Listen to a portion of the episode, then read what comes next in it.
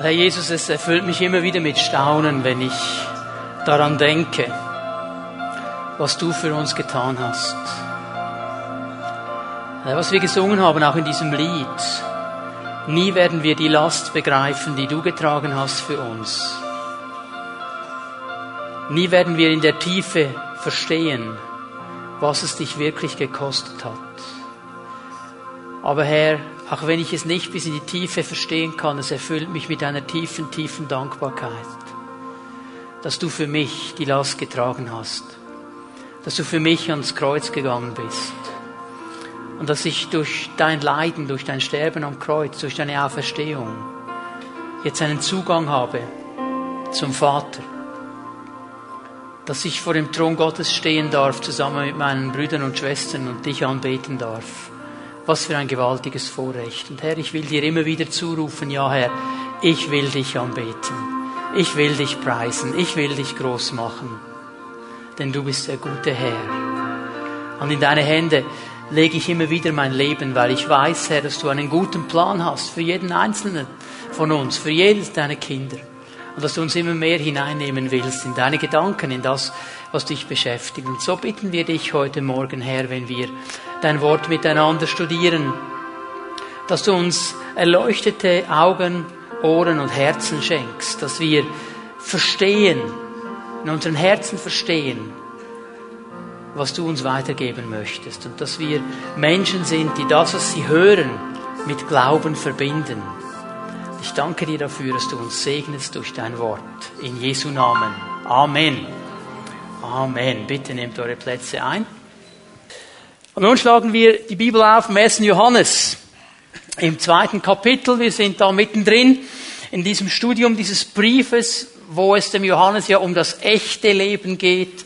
Er will die Gemeinden, die er betreut, ermutigen, das Echte zu suchen, nicht bei einer Kopie stehen zu bleiben, nicht in einem Abklatsch drin zu sein, sondern eben im Echten, in dem, was von Gott kommt und was uns immer wieder segnet. Und wir haben schon einige Dinge gesehen und am, am letzten Sonntag haben wir über eine Liebe gesprochen, eine Liebe, die Gott hasst. Eine Liebe, wo Gott sagt, ich bin der Gott der Liebe, ich bin Liebe, aber mit dieser Liebe bin ich nicht einverstanden, die sehe ich überhaupt nicht. Und das ist die Liebe zur Welt.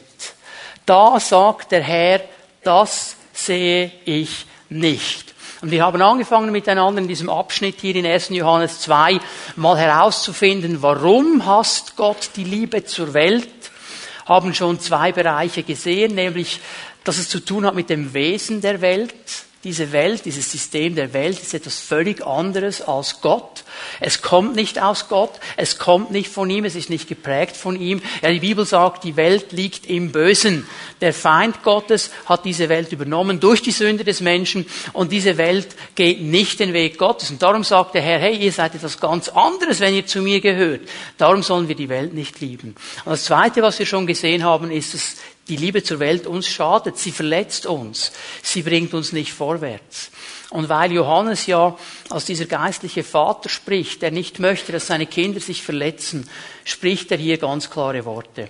Und ich werde heute Morgen euch aus diesem Abschnitt noch zwei weitere Wahrheiten zeigen, Bereiche zeigen, warum wir die Welt nicht lieben sollen. Bevor wir das aber tun, möchte ich noch einmal auf einen ganz, ganz wichtigen Punkt hinweisen. Ich merke immer wieder, auch wenn ich mit Christen spreche, wenn man über die Welt spricht, über die Liebe zur Welt, dann sind wir ganz, ganz schnell dran und hängen uns bei irgendwelchen Aktivitäten fest. So nach dem Motto, das macht man nicht als Christ, das ist weltlich. Und ich möchte hier noch einmal ganz klar sagen, ähm, wenn wir von der Liebe zur Welt sprechen, dann sprechen wir nicht zuerst von irgendwelchen Aktivitäten. Dann sprechen wir nicht von Dingen, die man macht oder nicht macht. Dann sprechen wir zuallererst von einer Haltung unseres Herzens. Du kannst äußerlich alles richtig machen, alles fromm machen, aber dein Herz hat eine Liebe zur Welt. Und das ist das Problem. Und da setzt Johannes an.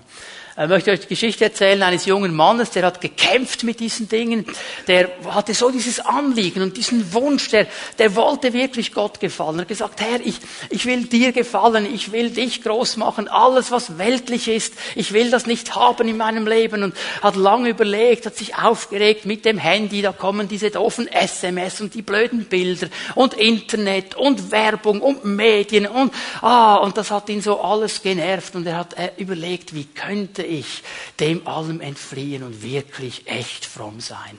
Und da kommt ihm diese geniale Idee, ich gehe ins Kloster. Ich werde Mensch. Und er ging in ein ganz, ganz starkes, schweres Kloster. Die hatten ein äh, Gelübde, dass man nicht reden durfte. Schweigheitsgelübde. Und wenn man da hinkam, da musste man zuerst 15 Jahre Novize sein und sich bewähren, bis man dann wirklich das Mönchsgelübde ablegen durfte. Und in diesen 15 Jahren war es diesen jungen Männern erlaubt, alle fünf Jahre zwei Worte zu sagen. Und er hat gesagt, perfekt, das ist genau das, was ich brauche. Ich flüchte vor der Welt. Und er geht da hinein und nach fünf Jahren darf er vor den Prior kommen und darf seine zwei Worte sagen. Der Prior schaut ihn an und er schaut den Prior an und sagt, Essen schlecht. Der Prior sagt, okay, ich werde deine Beanstandung aufschreiben, alles in Ordnung. Und er geht wieder zurück in seine Zelle für die nächsten fünf Jahre des Schweigens. Nach den zweiten fünf Jahren, nach zehn Jahren steht er wieder vor dem Prior. Der Prior sagt ihm, was hast du zu sagen? Er schaut den Prior an und sagt, Bett hart. Okay, der Prior sagt, ich schreibe mir das auf, werde deine Beanstandung aufschreiben. Nach 15 Jahren, als es jetzt darum ging, ob er das Gelübde ablegen möchte, er steht wieder vor dem Prior. Der Prior sagt, was hast du zu sagen? Und der Mann sagt, ich kündige. Und der Prior sagt, das habe ich schon von Anfang an gedacht. Seit du gekommen bist, bist du nur am Motzen.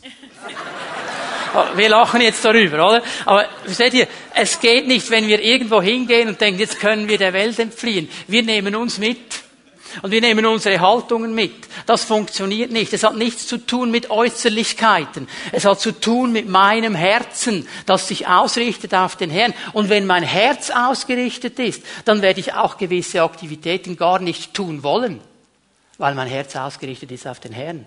Die Veränderung hin zu einem Leben, das vor Gott bestehen kann, beginnt in meinem Herzen und kommt von innen nach außen. Es ist ganz wichtig, dass wir das verstehen, denn hier ist sehr viel an Verletzung und Schaden auch geschehen unter Christen. Denn das ist ja fast ein Schimpfwort, wenn man einem Mitbruder sagt, du bist weltlich. Das macht man nicht, das ist weltlich. Und dann sage ich nämlich mit anderen Worten, ich mache das ja nicht, ich bin besser als du. Das ist nicht sehr hilfreich, um Beziehung zu bauen. Und Johannes spricht auch nicht darüber. Johannes zeigt uns andere Bereiche, die wichtig sind. Und jetzt lesen wir mal an in 1. Johannes 2 von Vers 12 bis 14. Das ist sozusagen die Einleitung zu diesem Thema. Lesen mal diesen Text, 1. Johannes 2, Vers 12 bis 14. Meine lieben Kinder, ich schreibe euch, weil euch eure Sünden um Jesu willen vergeben sind. Väter, ich schreibe euch, weil ihr den kennt, der von allem Anfang an da war. Ihr jungen Leute, ich schreibe euch, weil ihr den Bösen besiegt habt, den Teufel. Lasst es mich noch einmal sagen. Kinder, ich schreibe euch, weil ihr den Vater kennt. Väter, ich schreibe euch, weil ihr den kennt, der von allem Anfang an da war. Ihr jungen Leute, ich schreibe euch, weil ihr stark seid. Das Wort Gottes ist in euch lebendig und bleibt in euch und ihr habt den Bösen besiegt. Und dann in Vers 15, liebt nicht die Welt. Also das, was wir jetzt gelesen haben, ist die Einleitung zu diesem Thema. Und in diesen Versen drin ist ein dritter Grund, warum wir die Welt nicht lieben sollen. Und das ist ein ganz interessanter Grund. Ich möchte es mal so nennen. Wir lieben die Welt nicht, weil wir zur Familie Gottes gehören weil wir zu einer ganz anderen Familie gehören, weil wir von einem ganz anderen Hintergrund herkommen, als die Welt es ist. Wenn du dir diesen Text anschaust, dann fällt uns auf, dass Johannes verschiedene Wachstumsphasen hier anspricht. Er spricht von Kindern, er spricht von jungen Menschen und er spricht von Vätern. Übrigens, äh, wenn hier Kinder, junge Männer und Väter beschrieben ist, sind die weiblichen Teile auch gemeint. Also Kinder, seien sie Buben oder Mädchen, junge Mädchen und junge Frauen und Väter und Mütter, damit alle wissen, es geht um uns alle. Er schreibt hier die verschiedenen Wachstumsphasen an. Und wir wollen miteinander mal ein bisschen hineingehen und die Wachstumsphasen uns anschauen und werden dann etwas ganz Interessantes sehen. Warum beginnt er seine Einleitung zu diesem Thema mit diesen Worten? Vers 12. Meine lieben Kinder, ich schreibe euch, weil euch eure Sünden um Jesu willen vergeben sind. Kinder hat hier eine ganz interessante Bedeutung. Dieses Wort, das Johannes braucht, hat die Bedeutung von geboren werden. Es kommt von einer Wurzel empfangen und gebären. Also hier setzt er sehr stark den Akzent auf, du bist geboren worden. Und er meint hier im Zusammenhang, du bist geboren worden hinein in die Familie Gottes. Da ist etwas ganz, ganz Neues in deinem Leben geschehen. Du gehörst nicht mehr zu deinem alten Leben. Du gehörst nicht mehr zur Welt. Du gehörst jetzt zur Familie Gottes. Ich schreibe euch Kinder, denen die geboren worden sind, weil euch um Jesu willen eure Sünden vergeben sind. Er spricht hier eigentlich alle Christen an. Hier geht es ihm noch nicht so sehr um die verschiedenen Wachstumsphasen. Hier geht es mal ganz generell um jede Person, die Jesus Christus angenommen hat. Denn das ist der einzige Weg, damit unsere Sünden vergeben werden. Wir müssen Jesus akzeptieren. Wir müssen ihn als Herrn aufnehmen. Wir müssen seine Erlösung annehmen. Nur so werden wir überhaupt hineinkommen ins Reich Gottes. Wir dürfen nicht vergessen, dass Johannes ja ein Evangelium auch geschrieben hat. Und viele der Gedanken, die er im Evangelium schon anfängt groß zu machen, die nimmt er hier in seinem Brief auf. Und lass uns mal ganz schnell zu Johannes 1 gehen. Johannes Evangelium, erstes Kapitel, Vers 12. Ganz, ganz bekannter und wichtiger Vers, der uns diese Wahrheit, die er hier betont, noch ein bisschen weiter auslegt. All denen jedoch, die ihn aufnahmen und an seinen Namen glaubten, gab er das Recht, Gottes Kinder zu werden. Du kannst nur auf diesem Weg ein Kind Gottes werden. Du kannst nur auf diesen Weg in die Familie Gottes hineinkommen. Du kannst nur dann, wenn du an Jesus glaubst und ihn als Herrn aufnimmst, überhaupt dieses Neugeborenwerden erleben. Jetzt schau mal, was Vers 13 sagt. Sie wurden es, nämlich Kinder Gottes, weder aufgrund ihrer Abstammung, noch durch menschliches Wollen, noch durch den Entschluss eines Mannes, Sie sind aus Gott geboren worden. Egal, woher du kommst. Egal, was dein Familienhintergrund ist. Du kannst nicht sagen, ich gehöre zur Familie von irgendwas und das ist eine wichtige Familie in unserer Stadt und in unserer Region. Bitte schön, ich will jetzt da hineinkommen in die Familie Gottes. Das wird uns nichts nützen. Meine Familie nützt mir nichts. Hey, wenn Smith Wigglesworth mein Großvater wäre, das würde mir nichts nützen. Ich muss mich trotzdem selber entscheiden. Ich muss trotzdem selber Jesus annehmen. Wenn meine Großeltern, meine Eltern, meine Verwandten an Jesus glauben, nützt mir das noch nichts. Ich muss ihn selber aufnehmen. Ich kann nur dann ein Kind Gottes werden, wenn ich selber mein Herz öffne. Auch mein menschliches Wollen. Und das spricht davon, dass ich mich entscheide und sage, ich möchte Gott gefällig leben. Und ich versuche alle Dinge richtig zu machen. All die Werke, die wir bringen können, die nützen uns nichts. Hör mal, du kannst noch so viele gute Werke bringen. Es nützt nichts. Es reicht nie. Es reicht nie. Augustinus, dieser Kirchenvater, hat das verstanden. Er hat gesagt, auch das Frömmste, das Beste, das Geheiligste, das wir Menschen bringen könnten, ist in Gottes Augen sündig verglichen mit ihm kann nichts bestehen. Nichts. Und wenn wir denken, wir könnten uns den Weg ins Himmelreich und in die Familie Gottes irgendwie durch Werke kaufen, no way, das wird nicht funktionieren. Auch nicht durch die Anstrengung und den Entschluss eines Menschen. Auch wenn dir jemand sagt, ja, ja, du bist jetzt einfach Christ. Nein, es geht nur über diesen Weg, meiner persönlichen Entscheidung. Und das spricht Johannes hier zuallererst einmal an. Und er sagt, hey, ihr seid Kinder Gottes, ihr gehört in diese Familie, die Sünden sind euch vergeben. Das, was euch trennt von Gott, das, was euch draußen gehalten hat, das ist vergeben. Jesus hat es auf die Seite getan. Ihr gehört hinein in diese Familie Gottes. Und hör mal, wenn du hier bist heute Morgen, du gehörst noch nicht zur Familie Gottes, das ist das allererste, was du tun darfst heute Morgen, Jesus annehmen und hineinkommen kommen in diese Familie Gottes und ein Kind Gottes werden. Das ist das Aller, Allerwichtigste. Das ist der Eintritt hinein in dieses echte Leben. Und da beginnt Johannes auch und sagt, Leute, versteht das. Und versteht, weil ihr zur Familie Gottes gehört, habt ihr mit der Welt nichts zu tun. Denn diese Welt hat nichts zu tun mit Gott. Sie ist auch nicht geistlich geboren. Sie ist ein System des Feindes. Darum halten wir uns davon fern. Und jetzt passiert etwas ganz Interessantes. Jetzt hört er hier nicht auf. Jetzt hätte er sagen können, okay, werdet alle Kinder Gottes, Roger. Und weiter geht's im Thema. Jetzt fängt er an, von diesen verschiedenen Wachstumsphasen zu sprechen.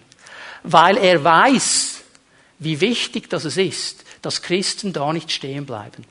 Weil er weiß, wie wichtig das ist, dass wir nicht einfach sagen, okay, wir sind jetzt in der Familie Gottes drin und jetzt kommt es dann schon gut, sondern dass wir uns geistlich entwickeln, dass wir vorwärts gehen, dass wir wachsen, dass wir stark und erwachsen werden. Ich habe letzte Woche mit Markus ein bisschen ausgetauscht. Ähm, ihre Kinder sind fast so im selben Alter wie unsere Kinder und wir haben uns so angeschaut und haben gesagt, wow, jetzt lagen die doch noch in den Windeln in der Krippe und wir haben ihnen Schnuller gebracht und heute wollen sie Auto fahren und Autos kaufen.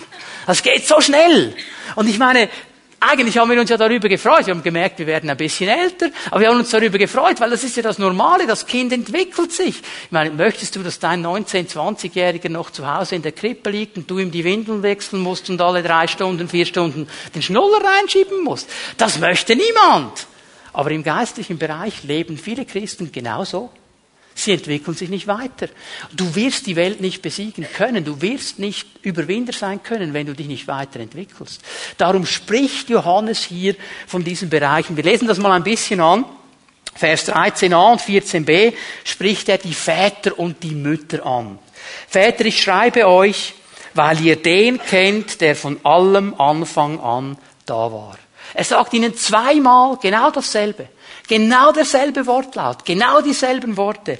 Und er betont hier etwas Interessantes über diese Väter und Mütter. Das sind Menschen, die in der Zeit eine enge, intime Beziehung zu Gott aufgebaut haben. Dieses Wort, ihr kennt ihn, ist ein ganz interessantes Wort. Es, es, es, es ist nicht ein oberflächliches Kennen.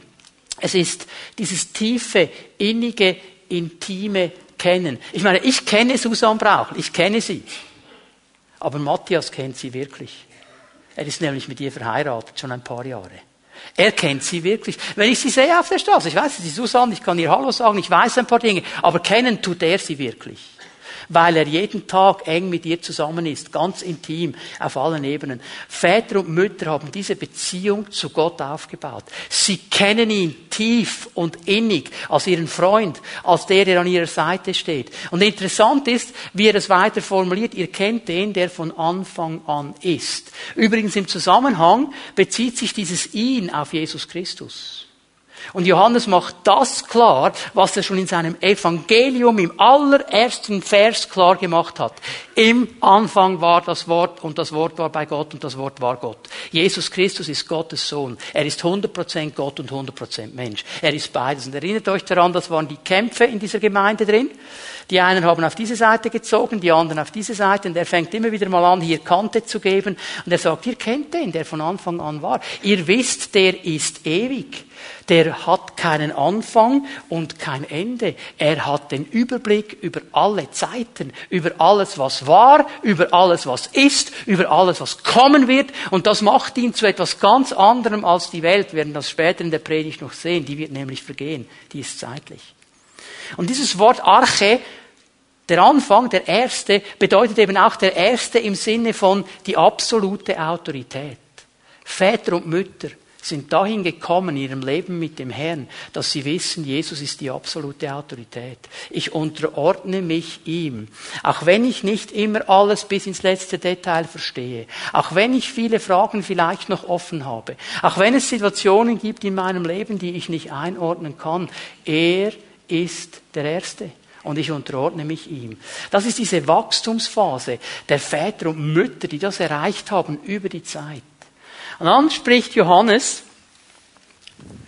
übrigens ganz einfach, weil sie Gott kennen, weil sie Gott so kennen, wie er ist, kennen sie auch die Gefahren der Welt. Denn ich meine, wenn ich dem Matthias jetzt irgendeine andere Frau bringen würde und ich würde die Frau verkleiden als Susan und ich würde sagen, Matthias, deine Frau, sagen, nein, ist sie nicht.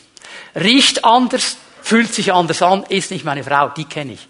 Weil sie den Vater von Anfang an kennen, wissen sie, das hat nichts zu tun mit der Welt. Das ist etwas ganz anderes, das will ich nicht, ich will das Echte. Das ist der Punkt, okay? Vers 13b und 14 am Schluss. Ihr jungen Menschen, Männer und Frauen, ich schreibe euch, weil ihr den Bösen besiegt habt, den Teufel. Ihr jungen Leute, ich schreibe euch, weil ihr stark seid. Das Wort Gottes ist in euch lebendig und bleibt in euch und ihr habt den Bösen besiegt. Diese jungen Männer und Frauen, die er hier anspricht, sind Überwinder. Das sind Kämpfer. Und wir würden jetzt vielleicht sagen, ja, okay, junge Menschen so zwischen, oh, jetzt wird's gefährlich. zwischen 13 und 45. 50? Okay. Junge Menschen sagen, ja, in diesem Alter sind sie ja noch im Saft und da können sie noch. Ich möchte, dass wir hier verstehen, es geht ihm nicht um natürliches Alter, okay? Es geht ihm um eine geistliche Wahrheit. Es kann sein, dass du mit 75 so ein junger Mann, eine junge Frau bist. Ich denke dann immer an den Freund von Josua, den Kaleb. Er sagt, mit 80 ist noch Saft im Stumpf, du. Da geht noch was ab. Hey. Also ich bin noch voll drauf. Aber du kannst auch 75 sein und immer noch ein Kind im Geist. Okay? Es geht um eine geistliche Entwicklung, das hat nicht mit dem natürlichen Alter zu tun. Und ich glaube persönlich, dass jeder Christ, jeder Christ mindestens dahin kommen muss, dass er junger Mann, junger Frau wird im Geist. Weil nur die jungen Männer, jungen Frauen überwinden. Die anderen noch nicht. Von ihnen sagt er, ihr habt überwunden, ihr habt gekämpft, ihr seid siegreich gegen das System der Welt, gegen den Bösen. Ihr habt den Kampf aufgenommen und ihr habt diesen Kampf besiegt. Und noch einmal wichtig hier, die haben den Kampf nicht gewonnen, weil sie stark und jung sind.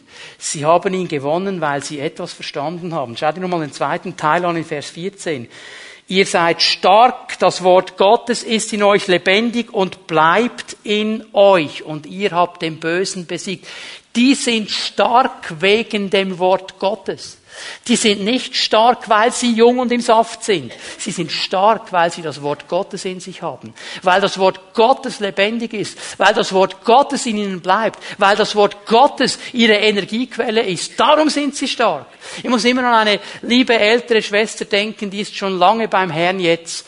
Ich habe sie kennengelernt, als ich ganz frisch im Dienst war. Und diese Schwester, wenn du sie äußerlich gesehen hast, hast du das Gefühl, das ist eine alte Frau, die ist völlig schwach. Wenn da so ein Windstoß kommt, dann liegt die am Boden, die hat keine Widerstandskraft mehr. Aber diese Frau war unheimlich stark. Denn obwohl sie äußerlich schwach war, war in ihr drin diese Stärke des Wortes Gottes. Diese liebe Schwester hat das Wort geliebt. Über Jahrzehnte. Und hat das Wort gegessen und aufgenommen. Du, wenn die gebetet hat, boah, da ging etwas ab. Weil sie stark war. Das hat nichts zu tun mit Äußerlichkeiten. Es hat zu tun mit dieser Entscheidung, ich nehme das Wort Gottes und ich kämpfe in der Kraft des Wortes Gottes. Und dann kann ich kämpfen, auch wenn meine Umstände nicht gut aussehen. Dann kann ich kämpfen, wenn ich mich äußerlich schwach fühle. Warum wohl, sagt das Wort Gottes. Und wir singen es in einem Chorus, der Schwache sage, ich bin stark. Ja, soll ich jetzt lügen, Herr? Was willst du von mir? Nein. Aber du sollst die geistliche Wahrheit verstehen. Du bist vielleicht schwach in deinem Leib, in deiner Natur, aber das Wort Gottes in dir ist stark und darum kannst du sagen, ich bin stark. Das ist der Kampf. Sie kämpfen nicht in eigener Kraft, sie kämpfen mit dem Wort Gottes. Und weil das Wort Gottes lebendig ist und weil das Wort Gottes in ihnen bleibt, können sie einordnen, können sie gewisse Situationen einordnen und sagen, das ist nicht von Gott, das ist nicht gut, das will ich nicht. Junge Männer und Frauen. Das ist das Mindeste, was wir erreichen sollten. Und jetzt stelle ich etwas Interessantes fest. In Vers 14 spricht er ganz am Anfang noch einmal die Kinder an. Und schau mal, interessant ist, dass er ihnen nicht das Gleiche sagt wie in Vers 12. Den Vätern hat er zweimal das Gleiche gesagt. Den jungen Menschen hat er eigentlich zweimal das Gleiche gesagt. Den Kindern sagt er zwei verschiedene Dinge. Er sagt hier in Vers 14, lasst es mich noch einmal sagen, Kinder, ich schreibe euch, weil ihr den Vater kennt. Und hier möchte ich euch auf etwas hinweisen, dass auch das Wort Kinder, das er hier braucht, nicht dasselbe ist wie in Vers 12. Er braucht hier zwei verschiedene Worte. Und dieses Wort hier, das er für Kinder braucht, beschreibt ein Kind, das einen Lehrer, einen Erzieher braucht, das unmündig ist, das Hilfe und Anleitung braucht. Die Betonung liegt hier nicht so sehr auf dem Gedanken, du bist hineingeboren in die Familie Gottes, du bist ein Kind dieser Familie. Die Betonung liegt hier, du bist ein Kind, du bist noch unmündig, du brauchst Hilfe. Und es ist interessant, dass er ihnen sagt, eines habt ihr. Ihr habt den Vater erkannt. Das habt ihr erkannt.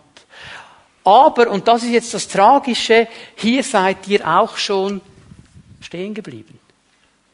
Jeder, der zur Familie Gottes gehört, ist von Gott geboren. Aber es gibt viele Christen, die sind nie aus den geistlichen Kinderschuhen herausgewachsen. Die sind heute noch nach 10 Jahren, 15 Jahren, 20 Jahren auf dieser Stufe, wo sie eines verstanden haben, nämlich, ihr habt den Vater erkannt. Wir haben einen Daddy im Himmel. Und lass mich das jetzt mal so sagen. Du hast die Grundlage verstanden, aber die ist einseitig. Gott ist nicht nur Vater. Ja, er ist der Vater, aber er ist noch viel mehr als Vater. Und wenn wir nur bei diesem einen Bild bleiben, das ist der liebe Papu, dann haben wir ein einseitiges Bild von Gott. Und das ist der Grund, wieso solche Christen nie die Welt besiegen können. Weil sie nie stark geworden sind. Weil sie immer in dieser einseitigen Ausrichtung drin geblieben sind und immer denken, ja, okay, der Papu richtet's da schon. Der macht das dann schon für mich, ist ja ein Lieber. Der versteht ja alles schon, ist ja ein Lieber. Da bleiben sie stehen. Und sie werden immer wieder angestachelt werden, im Gottesdienst, in der Hauszelle, vorwärts zu gehen, ein Thema zu packen. Und dann gehen sie ein paar Schritte. Und wie das ist mit den kleinen Kindern, nicht? Also die Eltern haben ja meistens mehr Angst. Ich kann mich erinnern, als, als unsere Kinder angefangen äh, haben zu, zu gehen, nicht? Und da habe ich all die Kanten gesehen, die ich vorher nie gesehen habe. Und dann stolpern sie da in der Gegend und siehst die Kante, ah! und Panik, der kann sich ja verletzen. Und dann stolpern sie so los und nach vier, fünf Schritten fallen sie hin und sind völlig frustriert, dass es wieder nicht geklappt hat. Aber dann stehen sie wieder auf und sie versuchen es wieder, aber sie bleiben in diesem Stadion. Sie wachsen nicht. Du wirst so die Welt nie überwinden können. Sie wird dich immer überwinden. Darum ruft der Herr uns auf, geistlich zu wachsen. Darum ruft der Herr uns auf, vorwärts zu gehen. Das ist nicht nur ein Programm für die Elite. Ja, also wer Leiter werden will in der Gemeinde, der muss schon geistlich wachsen. Es ist für jeden einzelnen seiner Kinder. Noch einmal, keiner von uns würde sich wünschen, dass sein Kind 19, 20 Jahre lang in den Windeln bleibt und sich wie ein Baby benimmt. Wir wollen alle, dass sie wachsen. Und das ist auch im geistlichen Bereich so.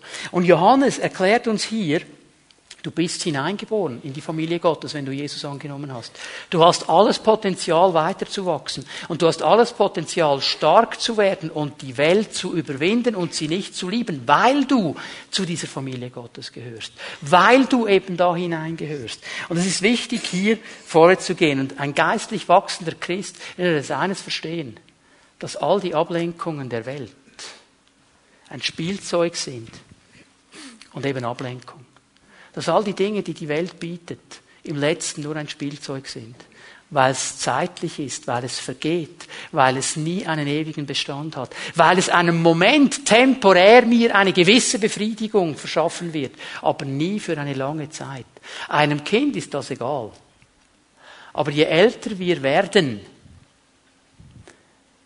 desto mehr sehen wir Dinge. Dann merken wir, es ist nicht damit getan, ein Töffli zu haben. Es braucht dann noch Benzin drin. Und das kostet jedes Mal bei der Tankstelle. Und dann braucht es noch eine Vignette hinten dran, dass man überhaupt auf die Straße kann. Das Kind, der Teenager sagt, boah, Töffli haben, Töffli haben. Dass noch viel dazu kommt, der, der Vater hinten sagt, okay, und das und das und das. Wir müssen anfangen, diesen Blick zu entwickeln. Wenn wir Kinder sind, dann leben wir immer von der Hand ins Maul, in den Mund. Dann wollen wir immer jetzt und immer heute. Das ist mir egal, was morgen geschieht. Ein Kind interessiert das nicht, das will jetzt und heute. Und genauso sind so viele Christen. Du wirst die Welt nie überwinden, sie wird dich überwinden. Verstehe, dass du wachsen darfst. Verstehe, dass du vorwärts gehen kannst. Verstehe, dass das Wort Gottes dich stark macht und du diese Dinge überwinden kannst. Verstehe, dass der Herr, dein König, der ewige Gott ist, der das ganze Bild immer sieht. Das ist einer der Gründe, sagt Johannes, warum wir die Welt nicht lieben sollen. Und ein zweiter, schauen wir uns auch noch an, in Vers 17, ist eine ganz einfache Wahrheit. Wir sollen diese Welt nicht lieben, weil die Welt vergehen wird. Die wird vergehen. Vers 17, 1. Johannes 2. Die Welt mit ihren Begierden vergeht. Wer so handelt, wie Gott es will, der wird für immer leben oder für immer bleiben. Die Welt wird vergehen. Ich weiß nicht, ob wir das wirklich glauben.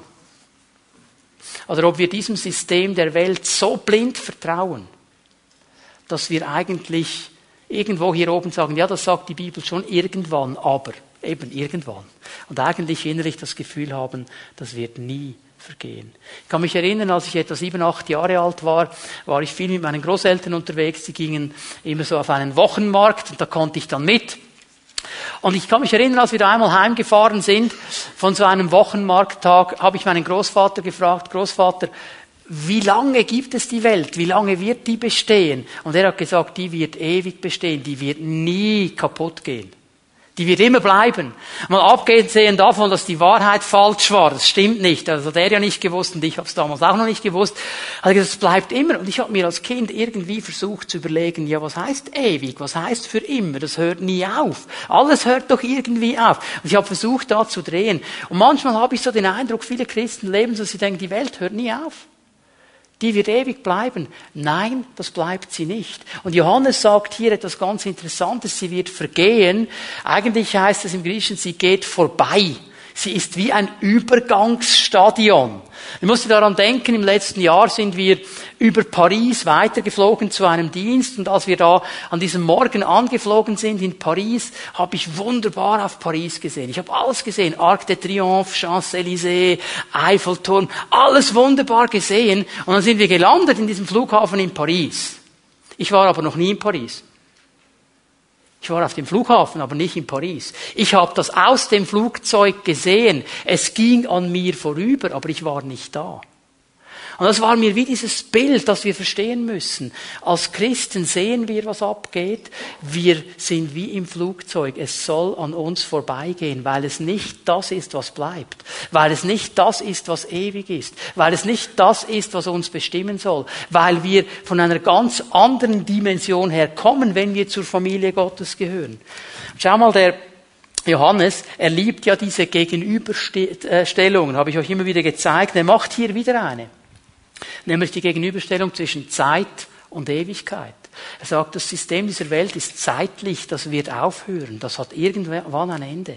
Aber die Dinge Gottes, die haben kein Ende, die sind ewig. Das, was von Gott herkommt, das, was Gott in unsere Herzen hineingelegt hat, wenn wir zu ihm gehören, das ist ewig. Er macht einen Unterschied zwischen dem, der Lust der Welt und dem Willen Gottes. Und er sagt, all diese Lust der Welt wird vergehen, diese Begierden der Welt, es wird alles vorbeigehen. Aber was bleiben wird, ist der Wille Gottes das Wort Gottes. Von dem sagt Jesus, kein Jota wird davon vergehen.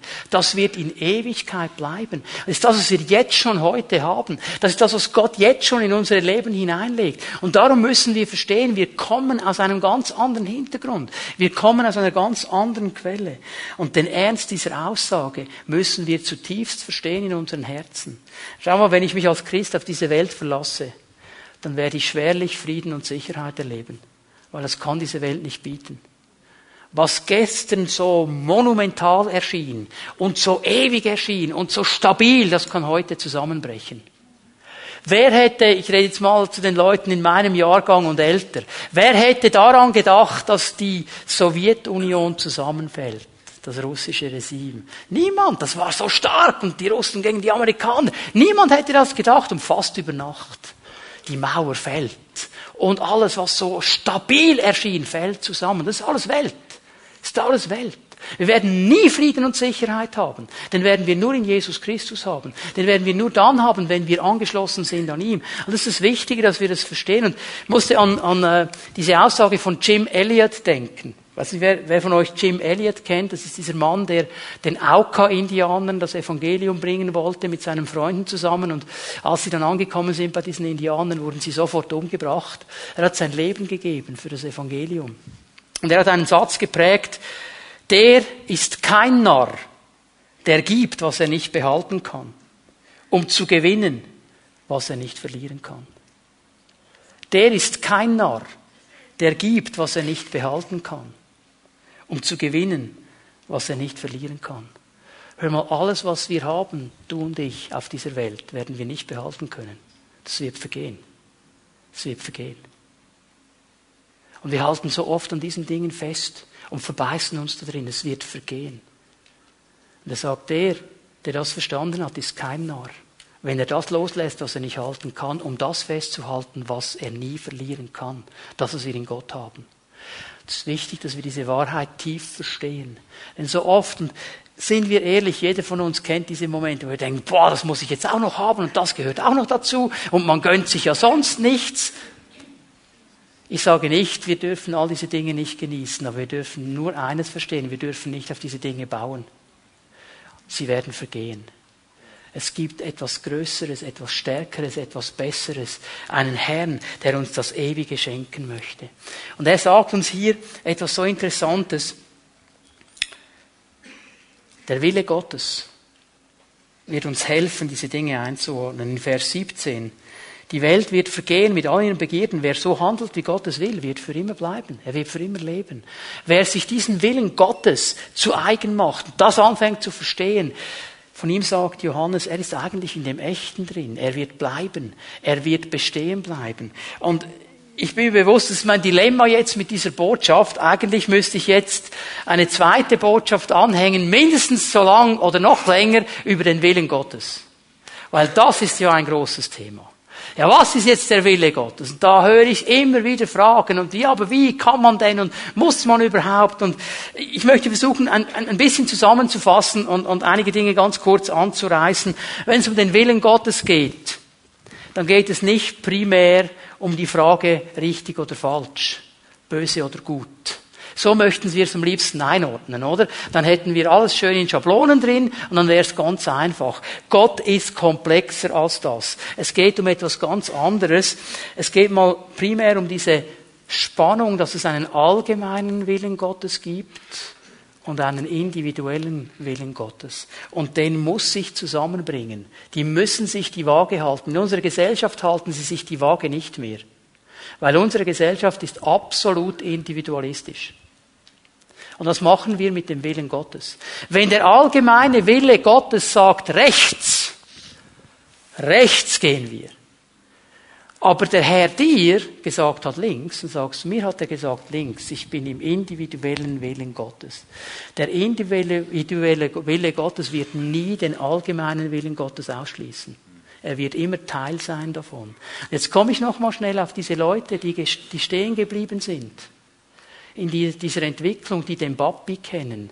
Dieser Mann, der frustriert ist über seine Ehe, über seine Beziehung und sich ins Internet flüchtet und sich Pornografie anschaut bis tief in die Nacht.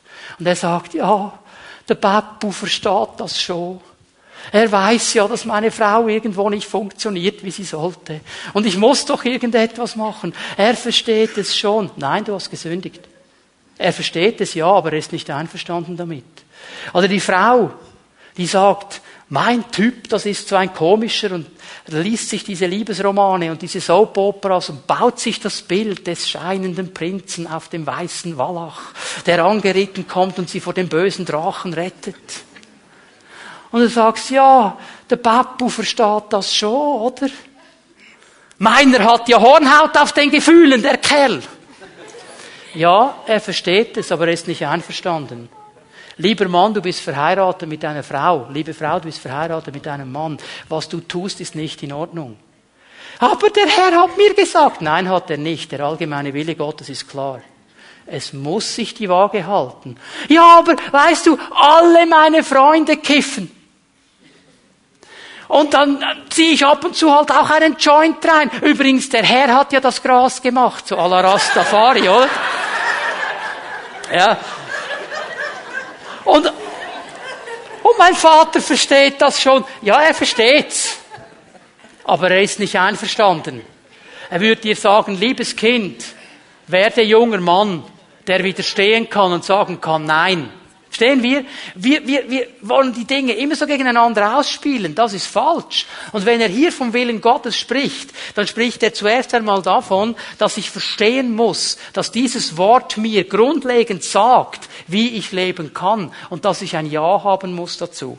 Ich gebe euch mal eine Bibelstelle aus Epheser 5, Vers 17. Lass uns das mal aufschlagen miteinander.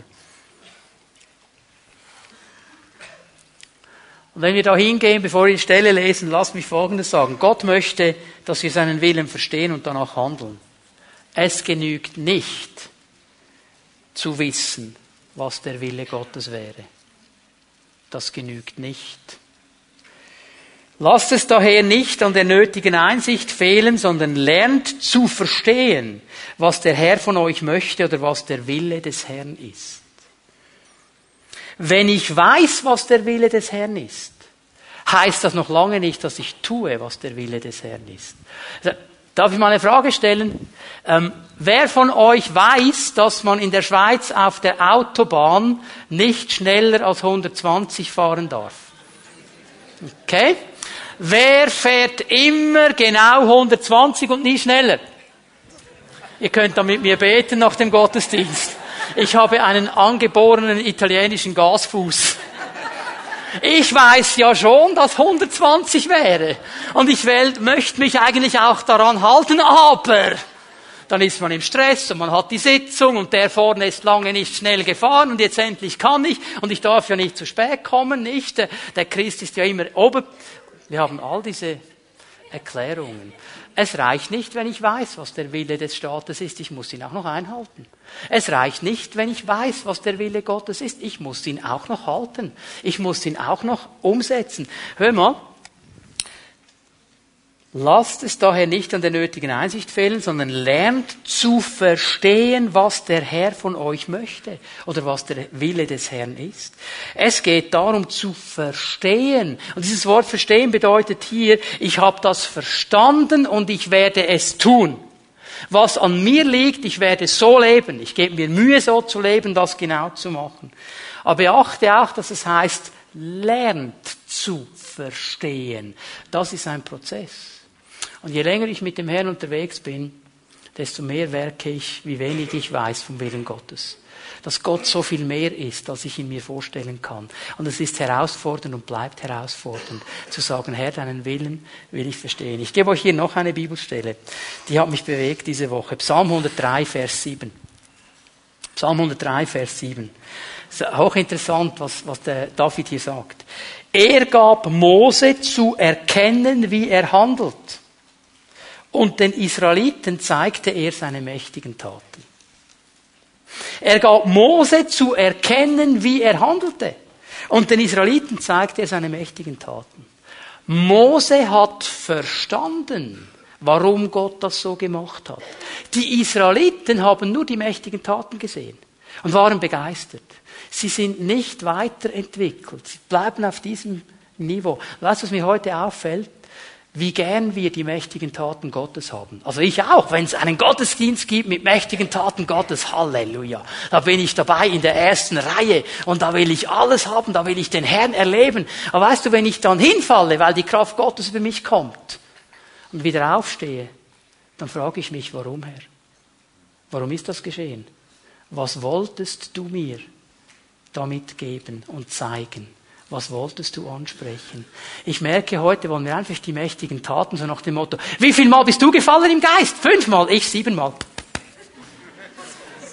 Das ist unmündig. Ist unmündig. Das ist Effekthascherei, ist unmündig. Gott tut diese Dinge. Halleluja tut er sie. Super tut er sie. Aber fragen wir uns, warum? Warum? Mose erkannte, warum der Herr das getan hatte. Weil er gewachsen ist das ist der wichtige Punkt. Der Wille Gottes. Wir können ihn verstehen lernen. Und wir können in diesen Dingen drin leben. Und er sagt, wer den Willen Gottes erkennt und danach handelt, der wird bleiben. Der wird im ewigen Leben bleiben. Der wird im echten Leben bleiben. Und er wird die Welt überwinden können. Ich möchte euch ganz kurz drei Hilfen geben aus dem Wort Gottes. Ganz schnell, weil wir die schon viele Male gehört haben. Aber die Frage kommt ja nicht, ja, ja, ja, und jetzt wie? Wie, wie kann ich jetzt, wie, wie, wie, wie verstehe ich jetzt diesen Willen Gottes? Das sind drei einfache Schritte. Römer 12, Vers 1 und 2. Ich habe euch vor Augen geführt, Geschwister, wie groß Gottes Erbarmen ist.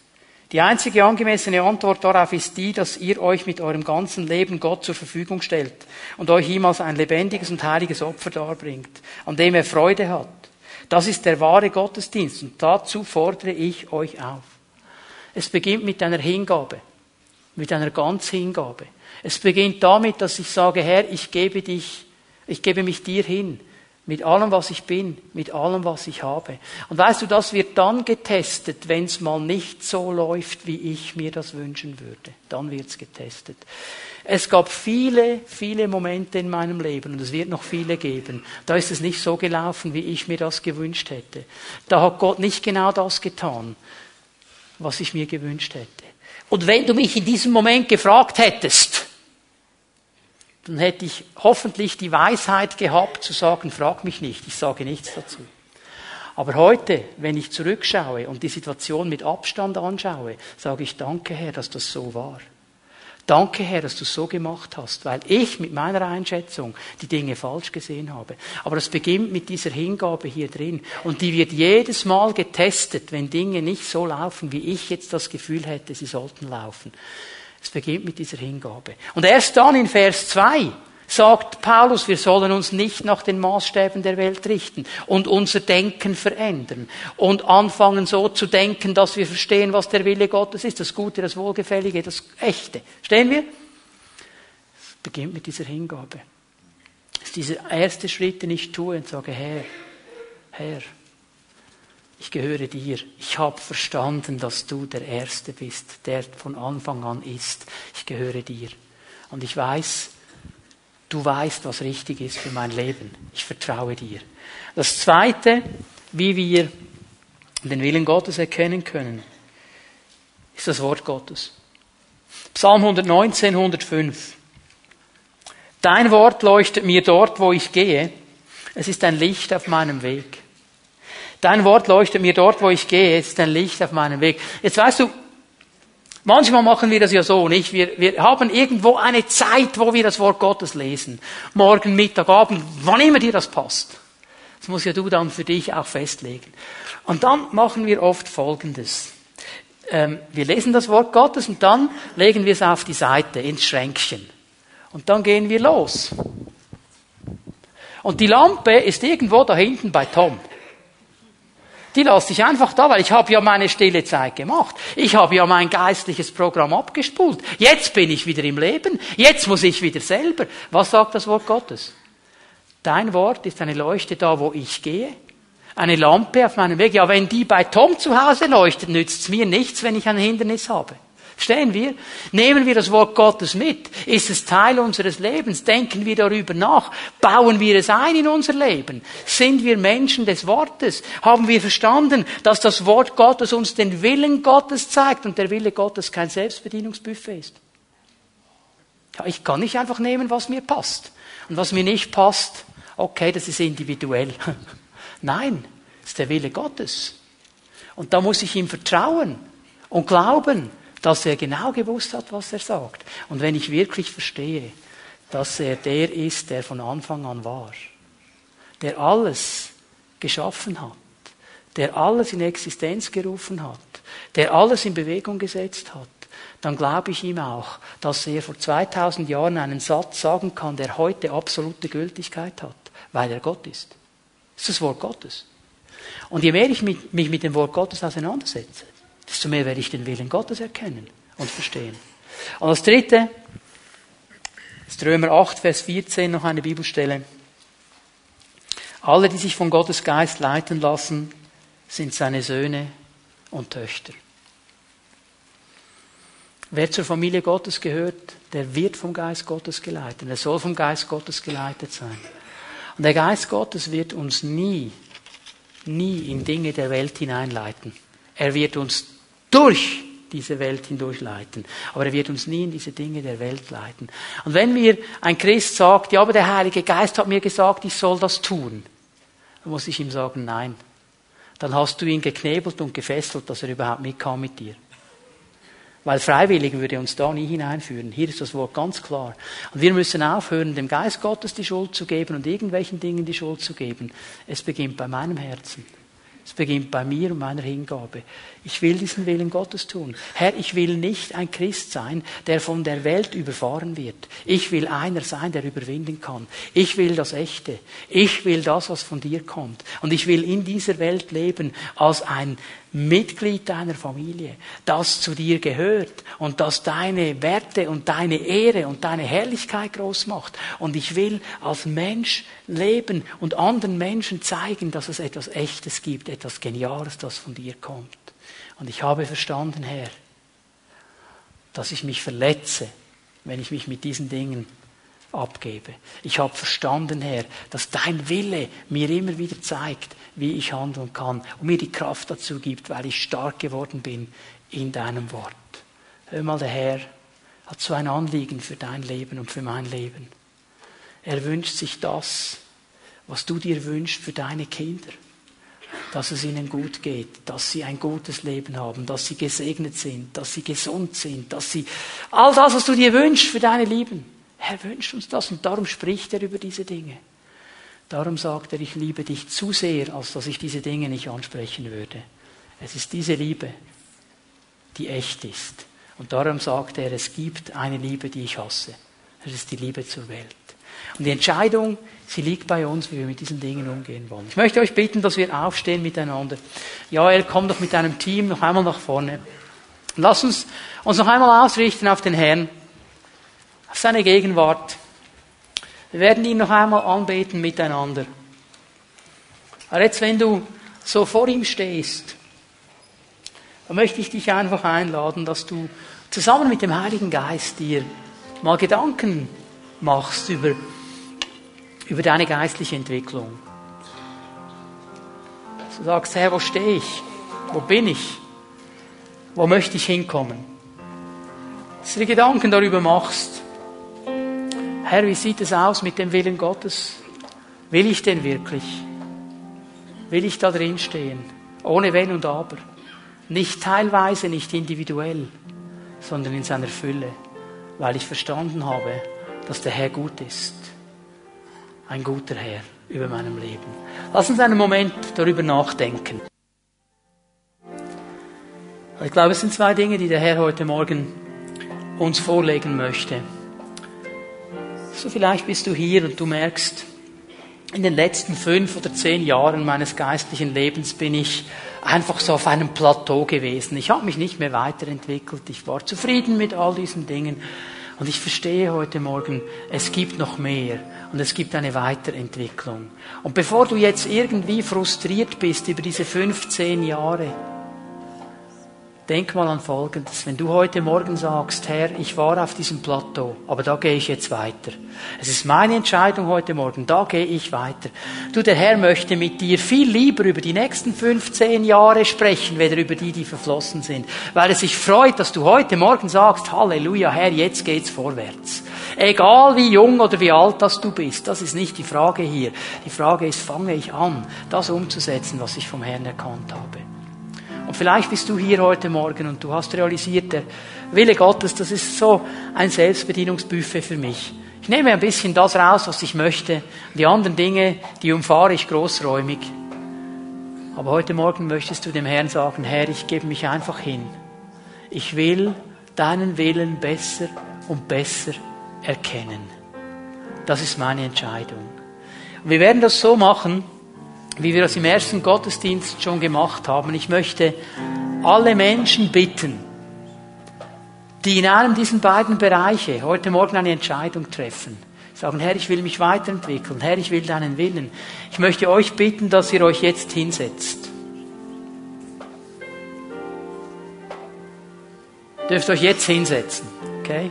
Und alle anderen, die stehen, euch möchte ich bitten, wenn jetzt die Lobpreisgruppe uns hineinnimmt in den Lobpreis, in die Anbetung, dass ihr zu diesen Menschen hingeht und ihnen die Hände auflegt und sie segnet und für sie betet. Und vielleicht sagst du, ich kenne den ja gar nicht. Dann sagst du, guten Morgen, ich heiße Ivano, wie heißt du? Ich würde gerne für dich beten. Dann hast du schon jemanden kennengelernt, oder? Wir sind ein Leib. Und wir dienen einander. Und ich spüre es heute Morgen ganz stark, dass wir das so machen sollen. Also die Lobpreisgruppe wird uns hineinnehmen, den Lobpreis. Ihr alle, die ihr steht, geht hin zu den Leuten, legt ihnen die Hände auf, alle, die sitzen, betet für sie, segnet sie. Der Herr weiß, was in diesen Herzen geschehen ist. Achtung, fertig, los.